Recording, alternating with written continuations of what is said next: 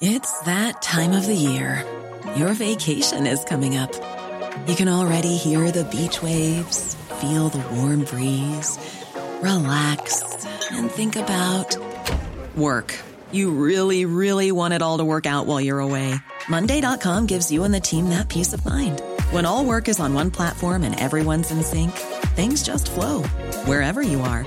Tap the banner to go to Monday.com.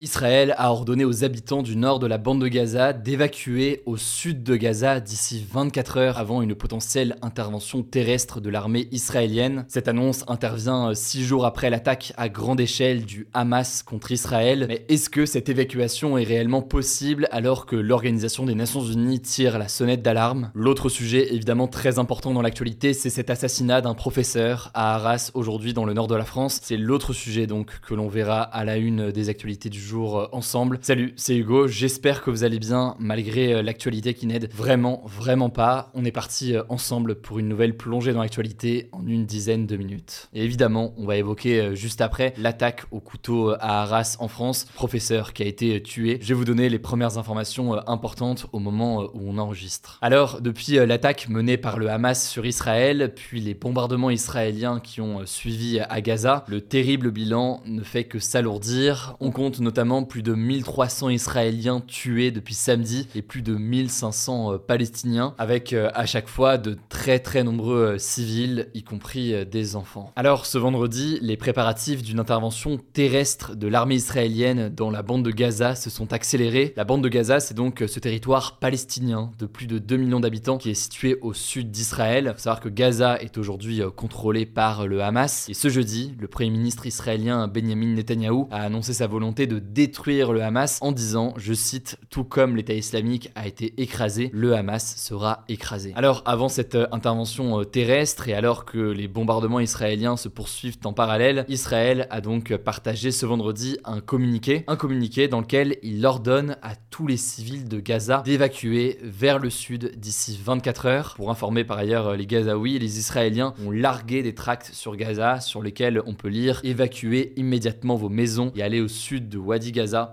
un ruisseau euh, situé euh, au sud. Dans le communiqué, il est par ailleurs écrit, je cite, Pour votre propre sécurité et celle de votre famille, écartez-vous du Hamas qui vous utilise comme bouclier humain. Très concrètement, on en a déjà parlé euh, cette semaine dans les actus du jour, Israël accuse le Hamas de placer volontairement des civils près de cibles militaires pour dissuader l'ennemi de les attaquer. Et le communiqué ajoute que les civils ne seront autorisés à retourner dans la ville de Gaza que lorsqu'une autre annonce aura été faite. Mais les autorités de Gaza ont rejeté pour l'instant cet ordre d'évacuer. Par ailleurs, le chef du service de presse du Hamas a déclaré que l'annonce israélienne était, je cite, une fausse propagande destinée selon eux à semer la confusion parmi les habitants de Gaza et à nuire à la cohésion interne. Du côté de la communauté internationale, plusieurs organisations ont dénoncé cette demande d'évacuation de la part de l'armée israélienne. Selon euh, le porte-parole de l'Organisation des Nations Unies, une évacuation d'une telle ampleur, qui représente plus d'1,1 million de personnes, est impossible, je cite, sans provoquer des conséquences humanitaires dévastatrices. Il a donc appelé Israël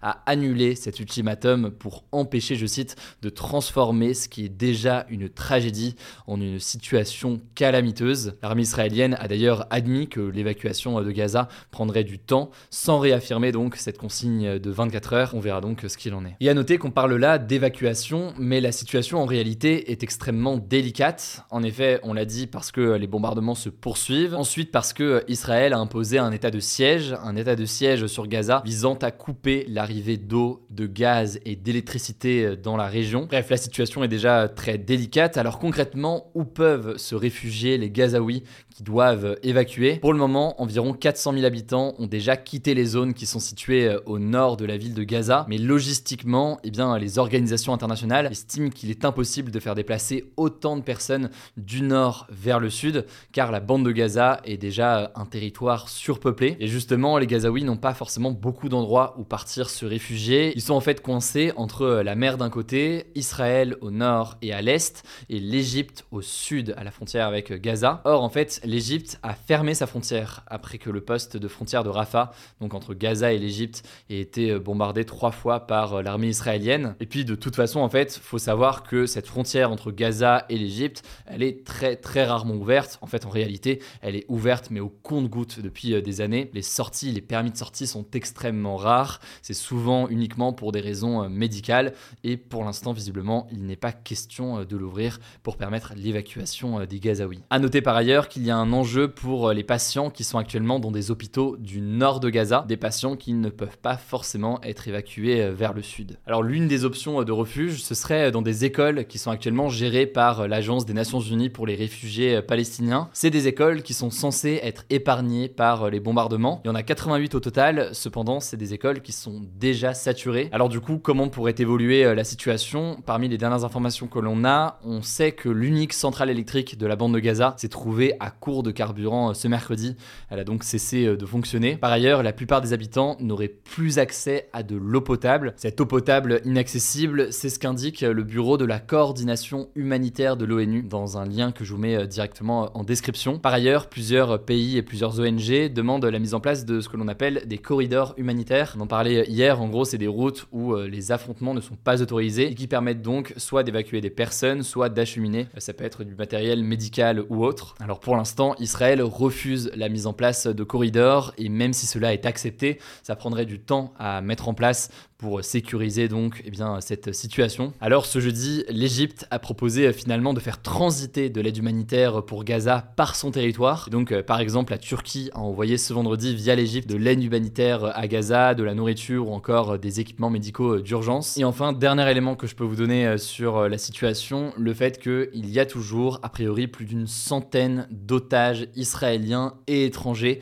qui sont détenus par le Hamas à Gaza. Pour l'instant, on n'a pas davantage d'informations par contre, on sait que c'est un nouvel élément additionnel très délicat dans la situation euh, actuelle. Je vous renvoie aux actualités du jour qu'on a posté hier euh, sur YouTube ou en version euh, podcast pour la version audio pour mieux comprendre eh bien, tout cela. Je vous mets en tout cas des liens en description et on va continuer à suivre la situation ce week-end, notamment sur Instagram. Avant de passer aux actualités en bref, une autre actualité évidemment très très importante en France, une attaque au couteau dans un lycée a eu lieu ce vendredi matin à Arras, dans le de la France. Alors on en a parlé sur Instagram aujourd'hui. L'attaque s'est produite aux alentours de 11h du matin. Un enseignant a été assassiné et deux personnes, un autre professeur et un personnel de la cantine, sont aussi gravement blessés. L'auteur des faits serait un ancien élève du lycée âgé d'une vingtaine d'années. Selon euh, le journal Le Monde, il s'appelle euh, Mohamed, il est né en Russie d'origine tchétchène. Il est arrivé en France en 2008, donc quand il avait 5 ans. D'après le journal Le Parisien, il serait entré dans le lycée en criant Allah Akbar, qui veut dire donc Dieu est grand en arabe. Il a été interpellé par euh, la police, c'est ce qu'a annoncé Gérald Darmanin le ministre de l'Intérieur, euh, sur euh, Twitter. L'un de ses frères, qui se trouvait à proximité de l'établissement, a également été interpellé. Selon euh, BFM TV, le suspect était fiché S depuis 11 jours, autrement dit donc, il était suivi par les services de renseignement. En effet, son profil s'apparentait à quelqu'un de radicalisé selon la DGSI, qui sont donc les services de renseignement intérieurs français. Il était d'ailleurs sous écoute. À noter que selon le journal Le Parisien, un autre de ses frères, pas celui qui a été interpellé à côté, mais un autre, a été condamné à 18 mois de prison ferme en juin pour apologie du terrorisme. Il avait euh, notamment relayé des contenus violents en lien avec euh, le groupe État islamique sur les réseaux sociaux. Alors toujours selon le Parisien, dans ses conversions téléphoniques ces derniers jours, il ne mentionnait pas de projet euh, d'attaque. Il a même été contrôlé ce jeudi sans qu'aucune infraction ne puisse lui être reprochée. Cependant, il faisait l'objet d'une surveillance physique. Alors face à tous ces éléments, évidemment, le parquet national antiterroriste s'est saisi du dossier. Il a ouvert une enquête notamment pour assassinat et tentative d'assassinat en relation avec une entreprise terroriste. Emmanuel Macron, le ministre de l'Éducation nationale Gabriel Attal, ainsi que le ministre de l'Intérieur Gérald Darmanin se sont rendus sur place dans l'après-midi. Le président français a dénoncé, je cite, un assassinat sauvage et lâche et a déclaré que la France était, je cite, une nouvelle fois frappée par la barbarie du terrorisme. Trois ans après euh, l'assassinat du professeur d'histoire-géographie Samuel Paty, il a rendu hommage aux proches des victimes, aux enseignants, aux secours et à la police qui ont été euh, très réactifs. Il a aussi déclaré qu'un autre attentat avait été euh, déjoué dans une autre région en France aujourd'hui. Voilà, sur toutes ces informations évidemment très dures, on continuera tout de même à vous informer ce week-end. Je rappelle que ce format, pour les nouveaux peut-être, ce format des actus du jour, on ne le fait pas le week-end, on fait seulement la semaine. Donc on vous tiendra au courant directement sur Instagram notamment via nos résumés d'actualité qu'on poste là-bas. Je laisse la parole à Blanche pour les actualités en bref et je reviens juste après. Merci Hugo et salut tout le monde. On commence avec cette actu. Les États membres de l'Union européenne n'ont pas trouvé d'accord pour la prolongation de l'utilisation du glyphosate, un pesticide très controversé utilisé dans l'agriculture. La France, l'Allemagne et plusieurs autres États européens ont décidé de s'abstenir dans ce vote. Le glyphosate avait été classé en 2015 comme cancérigène probable par l'Organisation mondiale de la santé et il est aussi suspecté d'être un perturbateur endocrinien, donc une substance qui dérègle l'activité hormonale. La Commission européenne, qui est l'une des instances de l'UE, avait proposé en septembre de renouveler l'autorisation du pesticide jusqu'en décembre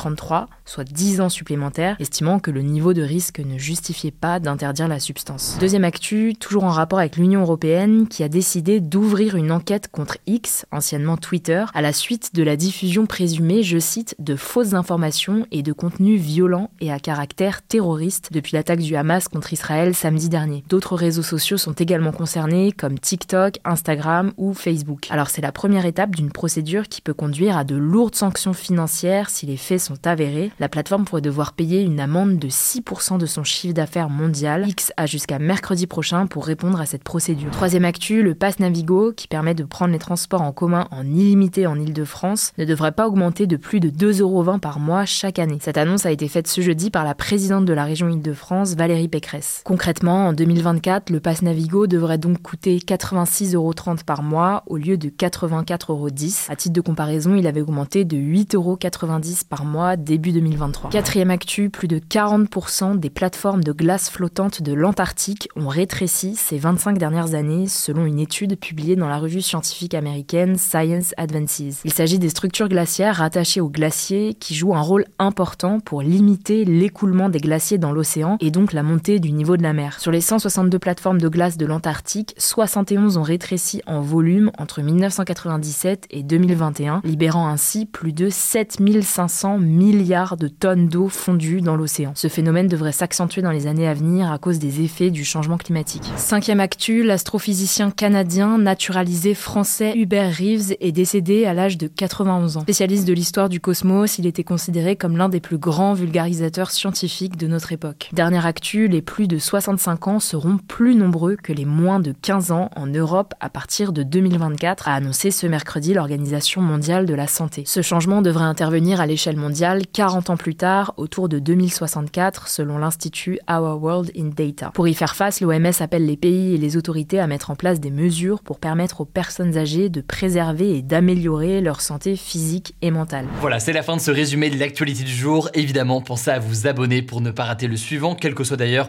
l'application que vous utilisez pour m'écouter. Rendez-vous aussi sur YouTube ou encore sur Instagram pour d'autres contenus d'actualité exclusifs. Vous le savez, le nom des comptes, c'est Hugo Décrypte. Écoutez, je crois que j'ai tout dit. Prenez soin de vous et on se dit à très vite.